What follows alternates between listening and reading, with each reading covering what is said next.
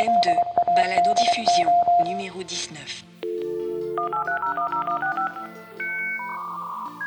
Entre 2000 et 2010, nous avons vécu une transition. Elle nous a fait quitter une époque pour une autre.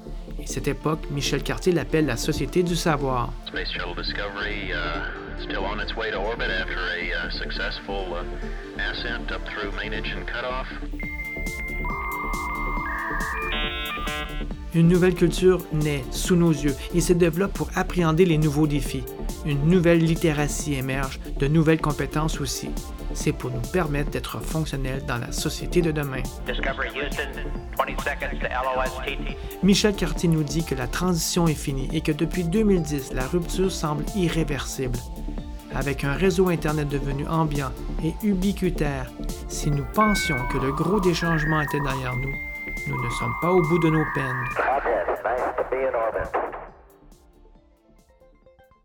Le changement ne réside pas dans le fait que nos outils sont plus puissants, mais dans le fait que nous ne faisons plus avec eux les mêmes choses qu'avant et qu'ils changent qui nous sommes. Dans le dernier épisode, Michel Cartier, professeur à la retraite et fin observateur des impacts des nouveaux outils, nous parlait des soubresauts d'une civilisation en mutation causée par les impacts du numérique. Je vous présente dans ce deuxième épisode comment Michel Cartier voit les impacts sur la société et sur la jeunesse en particulier. Il parle du terme de littératie, un terme qui recouvre l'ensemble des connaissances en lecture, en écriture, qui permet à quelqu'un d'être fonctionnel en société. La littératie est peut-être maintenant étendue au numérique et le numérique permet à un citoyen de fonctionner dans la société en réseau. Voici la suite de l'entretien où il développe son idée autour de cette nouvelle littératie. Alors, ce comité de neuf langues? Il fait des heures supplémentaires. Le plus gros déchet, ce sont les adjectifs. Le plus gros problème, calquer la langue au rythme du progrès scientifique.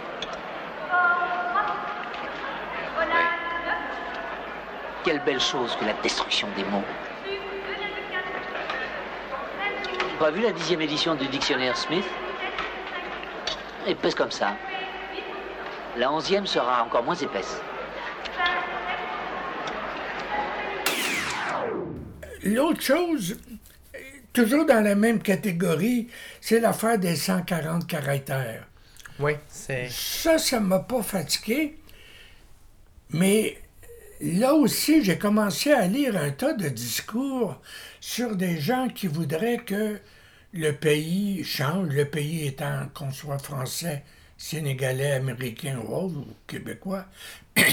Et les gens ont découvert à 140 caractères, tout ce que tu peux faire, c'est essayer de communiquer rapidement dans- en temps réel avec quelqu'un, mais tu n'es capable de préparer un avenir politique, parce qu'un avenir politique se fait sur du long terme avec de la synthèse. Le 140 caractères, c'est un mode de communication qui va probablement toujours durer, qui va être probablement utilisé par certaines classes de gens, mais avec le 140 caractères, on ne fera pas un pays. Ouais, parce que c'est 140 caractères, c'est juste scander un signal de base qui, qui envoie un signal sans plus. Et en plus, Twitter est pas très bon pour la mémoire. Donc, si on veut construire sur le long terme, il nous faut une mémoire. Euh, effectivement, Twitter n'est pas un outil de, de Mais démocratie. ça, ça devient intéressant quand tu couples ça avec la question des réseaux sociaux 1 et réseaux sociaux 2. Donc, c'est- c'est une réflexion que je trouve euh, intéressante. Ça, ça m'amène à une autre réflexion qui est la question des jeunes. Bon, je suis un, je suis un peu et mal pris et bien placé pour en parler. Durant 22 ans, j'enseignais à l'UCAM. Je vais de temps en temps dans des classes à l'UCAM donner des conférences. Donc, je fais face à 70 jeunes dans telle classe qui lèvent la main à tout bout de champ puis qui me disent Hey, monsieur, euh, Terre des Hommes, on n'a pas connu ça. Monsieur, les Jeux Olympiques, on y était pas. Puis j'ai beau essayer de dire, on a fait ci, on a fait ça.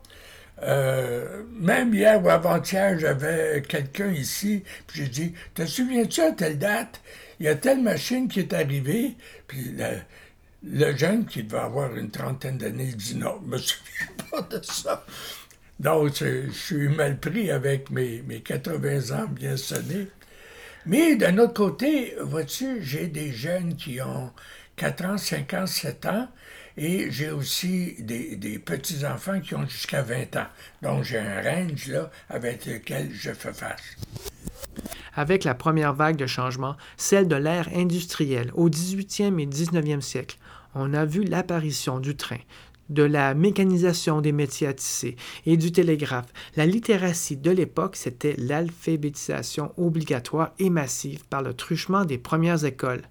Le grand-père de M. Cartier ne savait ni lire ni écrire. Le père de M. Cartier était imprimeur et M. Cartier lui-même a dirigé un laboratoire de télématique. Vous voyez, là, il y a trois générations et trois littératies différentes. La nouvelle génération développe en ce moment une culture que Michel Cartier voit comme très différente des précédentes. Il y en a qui ont dit leur cerveau est câblé différemment. Non. Biologiquement, ils ont les neurones à la même place. Le problème n'est pas là. Le problème, c'est que les neurones, ils se connectent entre eux autres à cause des synapses, etc. Je ne veux pas entrer là-dedans. Mais en se connectant différemment, ils apprennent, ils mémorisent, ils parlent et ils pensent différemment. Ça veut donc dire que tous ceux qui ont jusqu'à peu près, j'oserais dire 15, 18, 20 ans aujourd'hui, pas que c'est l'opposé, mais ils sont pas comme ceux qui ont 40 ans, qui est l'autre génération, Y, X ou autre, ou ceux qui, comme moi, ont 65 ans et plus. Ces trois générations, et là, ce qui est dangereux, on a vu apparaître un tas d'analyses comme quoi les jeunes n'avaient pas de culture, les jeunes ne savaient pas lire, les jeunes ne savaient pas si, que ce soit M. Carr ou, ou d'autres, on avait... Et là, à ce moment-là, il y a comme un recul et on dit non. L'un et l'autre, ils ne sont pas supérieurs. Ce qu'il faut accepter, c'est qu'ils soient différents. Ce qui m'amène à une autre conclusion qui est, si on veut parler aux jeunes, il faut avoir un nouveau langage. Un nouveau langage médiatique, qui est un des points, des derniers points sur lesquels je veux euh, parler. Mais là, ça m'a fait apparaître une crise énorme, une crise que je vois, que moi personnellement, je vois, mais que le PQ, que M. Couillard, que M. Obama et autres sont en train de vivre. J'appelle ça les échanges intergénérationnels. Un échange intergénérationnel, c'est quelqu'un qui est assis devant moi puis qui a 8 ans, 10 ans ou qui a 20 ans dans ma salle de classe et qui dit Monsieur, j'ai pas connu ci, monsieur, j'ai pas connu ça. Puis comme ils n'ont pas de cours de géographie, ils n'ont pas de cours d'histoire, puis ils n'ont pas. euh, ils n'ont pas beaucoup d'échanges épistolaires ou autres, ils n'ont que des tweets entre eux autres. À ce moment-là, constamment, ils lèvent la main, monsieur, je suis pas au courant, ou je sais pas c'est quoi, ou je sais pas de quoi vous parlez. À ce moment-là, s'il n'y a pas d'échange intergénérationnel, il n'y a pas d'échange de valeurs. S'il n'y a pas d'échange de valeurs, comment peut-on se parler entre les générations? C'est ce qui explique que le Québec est bloqué. On est bloqué parce que celle qui s'en vient, la génération, elle ne sait pas, nous, d'où on vient. Nous, on ne sait pas où elle veut aller. Et c'est un pays qui est bloqué. C'est pas le Québec qui est bloqué. Tous les pays sont bloqués. C'est la même chose en Chine, c'est la même chose aux Indes, c'est la même chose aux États-Unis, c'est la même chose en France. Mais je crois que vous, vous placez le- ce différent-là, non pas sur les contenus, mais sur le, le- le- le- le langage qu'on emploie entre sur la nous. façon de communiquer. Mais la façon de communiquer, c'est la façon qu'on mémorise l'information. L'information, c'est la clé sur laquelle se base la société. Une société se bâtit parce que le building block, le Lego, c'est en quelque sorte des millions de données traitées qui deviennent de l'information. Si on traite l'information d'une certaine façon et on arrive à une conclusion, moi qui a 80, lui qui a 40 ans, ou lui qui a 20 ans, et c'est plus le même processus, c'est plus la même société. On s'en va plus au même endroit. D'après vous, com- comment on peut rétablir ce lien-là entre les générations? Est-ce qu'il existe... J'ai pas de réponse. J'ai pas de réponse, mais là, je vois la crise. Parce que Madame Marois, Monsieur Couillard, Monsieur Obama, Madame Merkel, puis euh, Monsieur Hollande, puis je- je peux faire le tour, ils vont gérer leur pays comment? Ils vont parler au monde comment? Puis les jeunes, ils vont leur répondre comment? Ah, les as-tu vus, toi, aller voter? Les as-tu vus s'intéresser à quelque chose? Je ne dis pas qu'ils ne sont pas intéressés dans la vie et dans ce qui se passe, mais sont-ils intéressés à ce que le premier ministre a décidé qu'on devait s'intéresser à ça? Je ne sais pas si c'est vrai. Les plateformes ne se rencontrent pas. Je ne sais pas ce qui s'en vient. Moi, ce que je perçois, c'est qu'au fond, euh, peut-être nous, on est peut-être plus proche de la même génération par rapport à nos références, c'est l'histoire, c'est la géographie. Donc, vous- quand, quand vous faites référence au- au, euh, aux Jeux olympiques de 76 à Montréal, euh, c'est un référent pour moi très clair. Peut-être pas moins, moins pour un jeune, peut-être, supposons que c'est moins une référence, mais eux, entre eux, ils ont des référents. Les, les référents pourraient être un, un vidéo YouTube, un, un site web. Donc, au fond, c'est parce qu'on pointe plus au même endroit. Donc, est-ce que ça voudrait dire que le, le- la, notre source de lien commun, c'est un bagage culturel commun, mais eux, c'est un, c'est un, c'est des bases de données communs qu'ils ont. Quand en- tu dis on pointe plus au même endroit, moi, quand j'étais là, j'étais jeune, j'envoyais 50 sous par semaine pour sauver le journal Le Devoir. Donc, ma seule source d'information dans le temps, hey, je reviens loin, là, les années 50-60, c'était Le Devoir. Ça a été la presse. En fin de semaine, la grosse presse et presse, là. On mettait ça à terre puis on lisait ça. Mais aujourd'hui, c'est quoi la source d'un jeune? C'est plus la presse, c'est plus le devoir, c'est même plus Radio-Canada. Mhm, effectivement. Hein? C'est- C'est 10 000 écrans, 5 000 tweets, je sais plus trop. C'est ce qui s'échange avec l'autre jeune qui ne connaît, comme le premier jeune, que certaines choses. Au- Autrement dit, il y a une perte de connaissances au niveau historique. commun, parce qu'ils ils, ils Ben, d'autres connaissances qui sont peut-être pas tout à fait les mêmes. Ça veut dire qu'elles sont plus... Elles sont plus latérales, Ouais. elles sont moins en profondeur. On a moins de racines. Ouais, ça c'est vrai. C'est pour ça que, pas que je dis que c'est bien ou que c'est mal. Moi, ma seule tâche, c'est de pointer du doigt des problèmes que je crois qui s'en viennent et l'intergénérationnel avec les jeunes est l'un des problèmes auxquels on va faire face. Quelle sorte de Québec on veut construire? C'est, c'est- puis si je poursuis sur votre point, c'est qu'effectivement, euh, euh, si les jeunes s'informent à travers, euh, ou la nouvelle génération s'in- s'in- s'informe à travers les médias sociaux, à travers Internet, veut, veut pas, il y a quand même une source d'information qui vient nourrir ça, et quelque part. Eh si- bien, est- Est-elle québécoise? eh, c'est ça. Eh, si elle est- si c'est pas la presse, c'est pas le devoir, si c'est pas Radio-Canada, Si c'est Google, voilà. C'est donc, euh, il y a quand même quelque part quelqu'un qui nourrit cette, euh, ce, ce flux d'informations.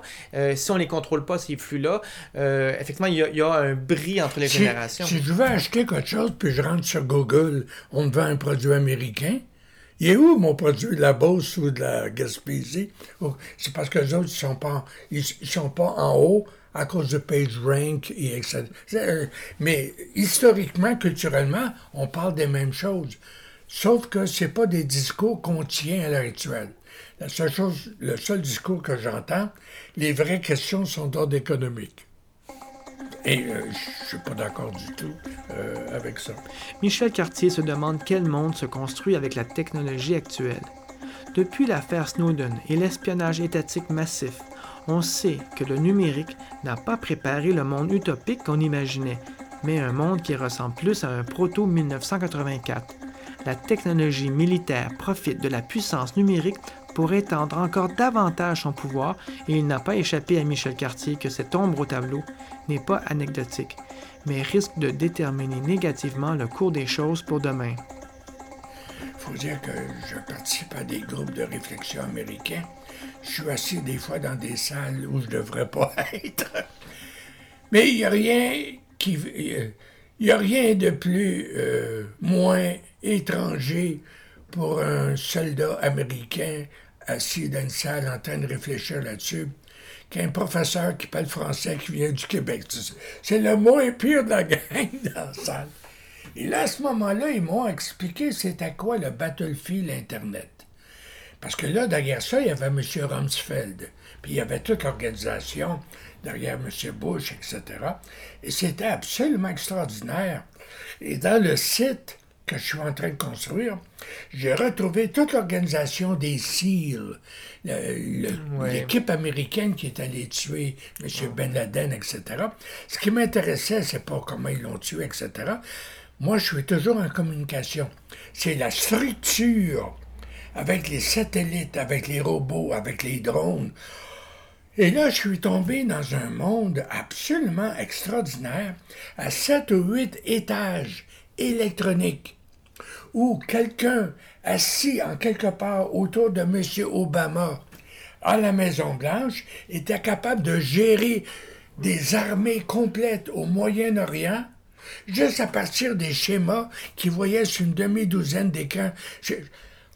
Parce que l'aspect technique, l'organisation technique, c'est pas ça. Derrière l'organisation technique, j'ai découvert une deuxième organisation qui n'est pas l'armée. C'est pas l'armée qui gère ça. C'est Blackwater. C'est des organisations individuelles, euh, personnelles, économiques, dont l'ancien vice-président était le vice-président des États-Unis qui sous-contracte, je ne sais pas de quoi vous, je parle, là, qui sous-contracte la guerre. Il sous-contracte la guerre, puis à un moment donné, tu avais 160 000 soldats américains qui faisaient la guerre aux Afghans et aux Irakiens, et tu avais 160 000 Blackwater, ou je ne sais plus trop quelle Ouais, des compagnie. paramilitaires, là, qui... des paramilitaires qui les accompagnaient et qui faisaient aussi la même guerre. Là, le souffle m'a manqué. C'est pas ça. C'est que là, je me suis aperçu qu'ils préparaient la même chose aux États-Unis et qu'il nouvelle économie qui se met en place qui est basée sur la surveillance. Nous, on pense qu'on a un modèle économique qui est basé sur l'économie, le prix, puis tout le monde est en maudit parce que les riches font de l'argent, etc. Les riches, ils vont faire de l'argent parce qu'aux États-Unis, les masses médias font peur au monde. Ils font peur au monde en leur disant Donnez-nous vos droits en échange de sécurité. Et puis là, tu as la NSA, là, tu as Snowden, là, tu as Manning. Et là, ça a commencé à sortir. Et là, je me suis aperçu qu'avec le Patriot Act, et etc., que les Américains étaient en train de vendre leurs droits pour avoir de la sécurité et que la présomption d'innocence n'existe plus. C'est qu'on commence à changer les règles, justement, parce qu'en passant dans le numérique, euh, ils se permettent des choses qui sont peut-être D'où- pas... D'où la militarisation de l'espace civil aux États-Unis et qui s'en vient chez nous avec Harper. Et ça fait peur. Vous, vous voyez ça plus militaire que sécuritaire, parce qu'on peut peut-être faire une nuance entre les deux c'est- termes. Ok. Je sais, au départ, euh, j'ai la, moi j'ai le même pattern. Que ce soit avec les premiers mainframes en quelque part en 60, avec IBM, puis là je passe avec les mini, puis je m'en viens avec les micros, aller jusqu'au ouais. portable. C'est toujours la même règle. Ils sont gros, ils coûtent cher, ils sont utilisés par les militaires, ils deviennent plus petits, ils en font plus, ça coûte moins cher, puis le public embarque. C'est- la règle est de même depuis euh, euh, 1960 aujourd'hui, là, faites des comptes. Mais là, ce qui m'effraie, quand tu penses à ce que j'ai dit par rapport aux jeunes, ce que j'ai dit par rapport aux réseaux sociaux, à ce que je dis par rapport à la militarisation, etc.,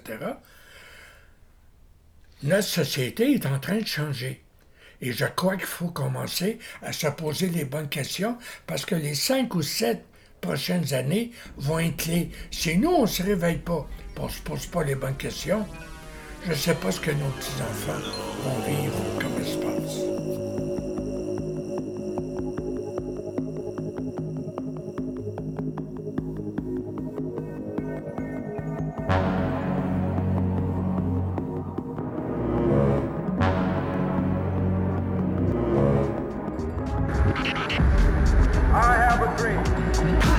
espace. Le gouvernement n'est pas capable de prendre ses responsabilités sur cette question.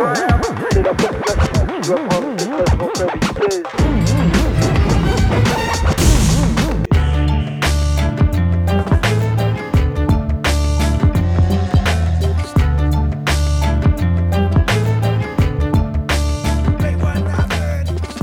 J'en ai un dernier. Allez-y. OK. Mon dernier, il est personnel. Personnel dans le sens de. Euh, il faut que les gens comprennent qu'il y a des.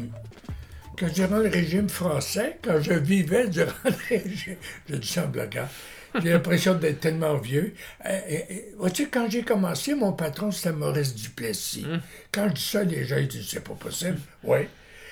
Euh, c'est pas possible parce que j'avais pas le droit sur les livres que je créais d'utiliser la couleur rouge. Hey, ça donnait des idées d'où je pars. hein. Mais comme j'étais imprimeur, j'ai fait beaucoup de télévision, j'ai fait euh, l'Office national du film, puis euh, embarque à peu près tous les appareils. Je, je, je débarque aujourd'hui dans un milieu où je regarde ça d'un œil un petit peu, comment je pourrais dire, élargi. Mais le fond de ma réflexion a toujours été la communication, comment l'information en vient à gérer, quand, si on la gère bien, à gérer la société. Mais mon penchant, c'est, je suis graphiste, ou j'ai été graphiste, c'est le visuel. C'est comment l'information visuelle plus que l'information textuelle. Et là, le Saint-Esprit est venu cogner à ma porte. Ça a été merveilleux. Ça fait 20 ans que ça concocté avec les portes dans ma tête, mais là, ça a éclaté. Tout ce que j'ai dit à date semble gros. Bon, ben là, ten- tenez vos tucs. Ce qui s'en vient, c'est qu'on a eu, et là je reviens à mon grand-père, on a eu la civilisation du livre. Grand-père, lui, il vivait face à des hommes du livre. Bon, l'homme du livre, c'est le curé, le notaire, euh, l'avocat, puis le professeur. En regardant le gouvernement, je rajouterai le médecin. Probablement.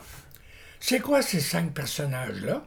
C'est des personnes, c'est les seuls, les cinq personnes du village qui savent lire et interpréter l'écrit. L'écrit, depuis 500 ans, a géré la société en fonction d'une classe d'à peu près 15% de gens, les bien nantis, j'ai rien contre, j'essaie juste d'expliquer correctement. Et ça, c'est en train de terminer. Parce que, en quelque part, toujours le même sacré Steve Jobs, il est arrivé, lui, avec un Macintosh, où tu étais capable, avec le bout du doigt, puis des affaires euh, qui n'avaient plus de bon sens, avec un clavier où il n'y avait quasiment plus rien, de faire des images. Ensuite, avec un appareil pas de clavier, où là, les gens, pas de clavier, qui représentent 85% de notre population et qui sont d'une culture orale, maintenant, depuis 2007, ils peuvent se parler. Wow, là, ça change.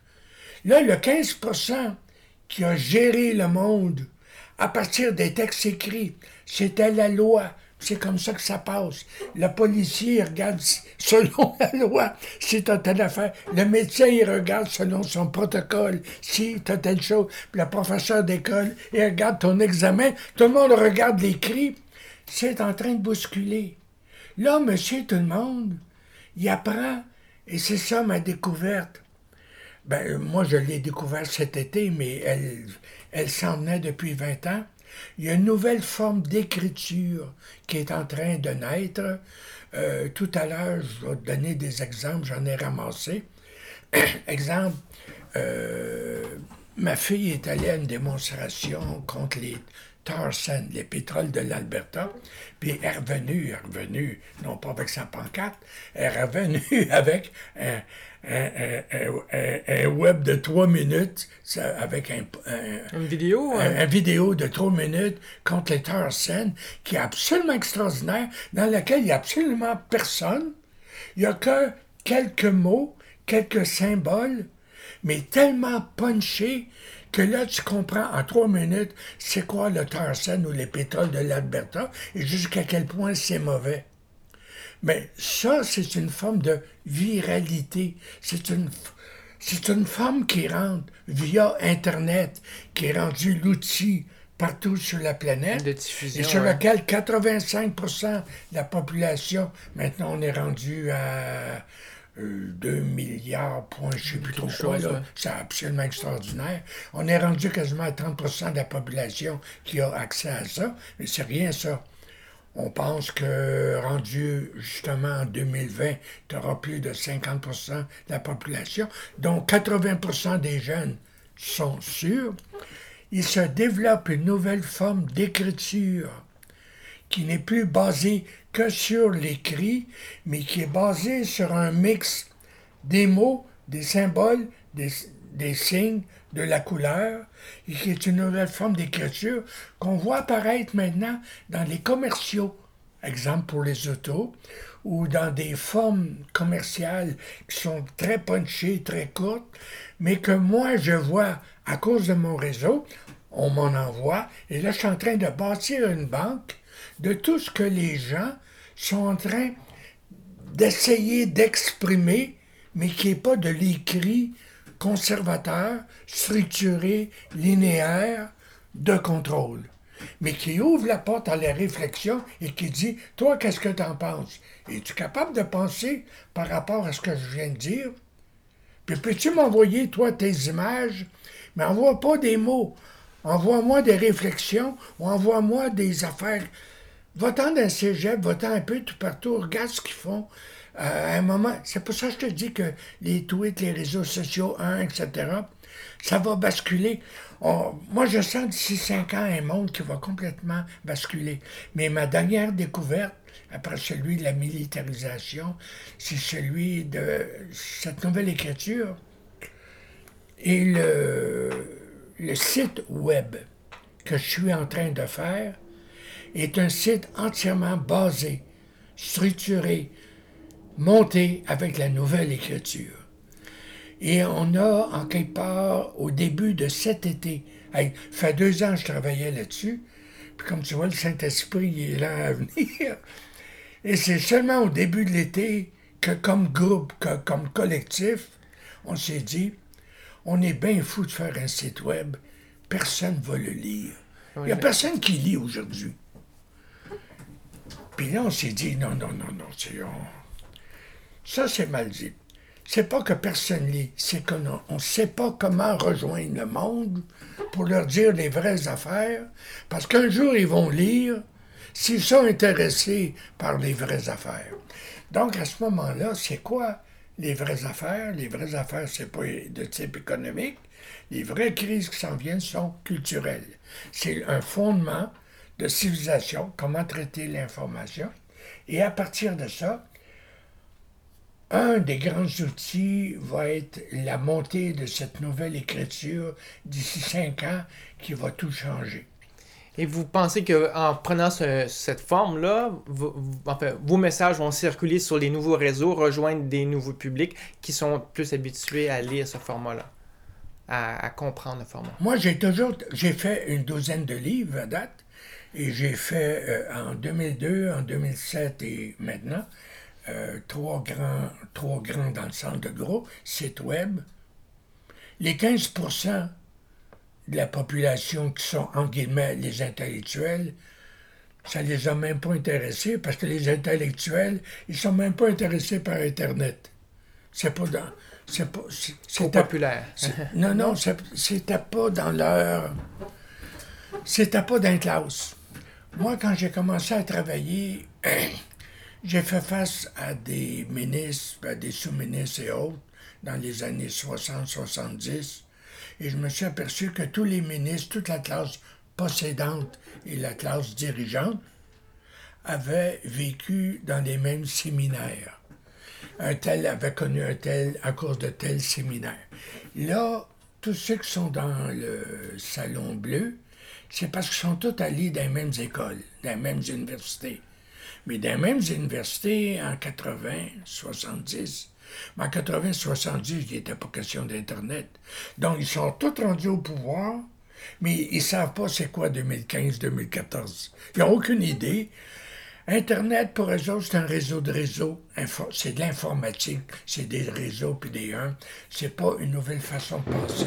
C'est pas une nouvelle façon de mémoriser. Les gens n'ont pas de culture. Il y a juste eux autres qui ont raison parce que l'écrit leur donne raison. Pas, le monde est plus fait de même. Et c'est ça, dans cinq ans, qui va changer.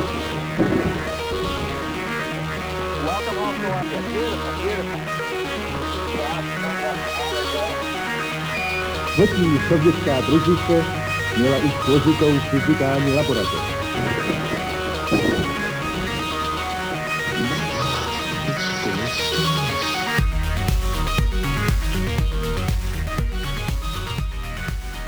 Voilà, c'est tout pour cet épisode de M2.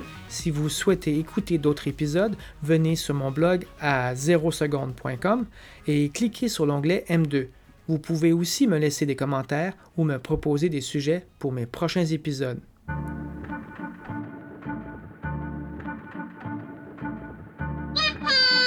シュガーだよごめんね今留守なの Qu'avons-nous appris en effet à considérer le monde de la perception? Nous avons appris que dans ce monde, il est impossible de séparer les choses et leur manière d'apparaître. Tranquility Base here. The Eagle has landed.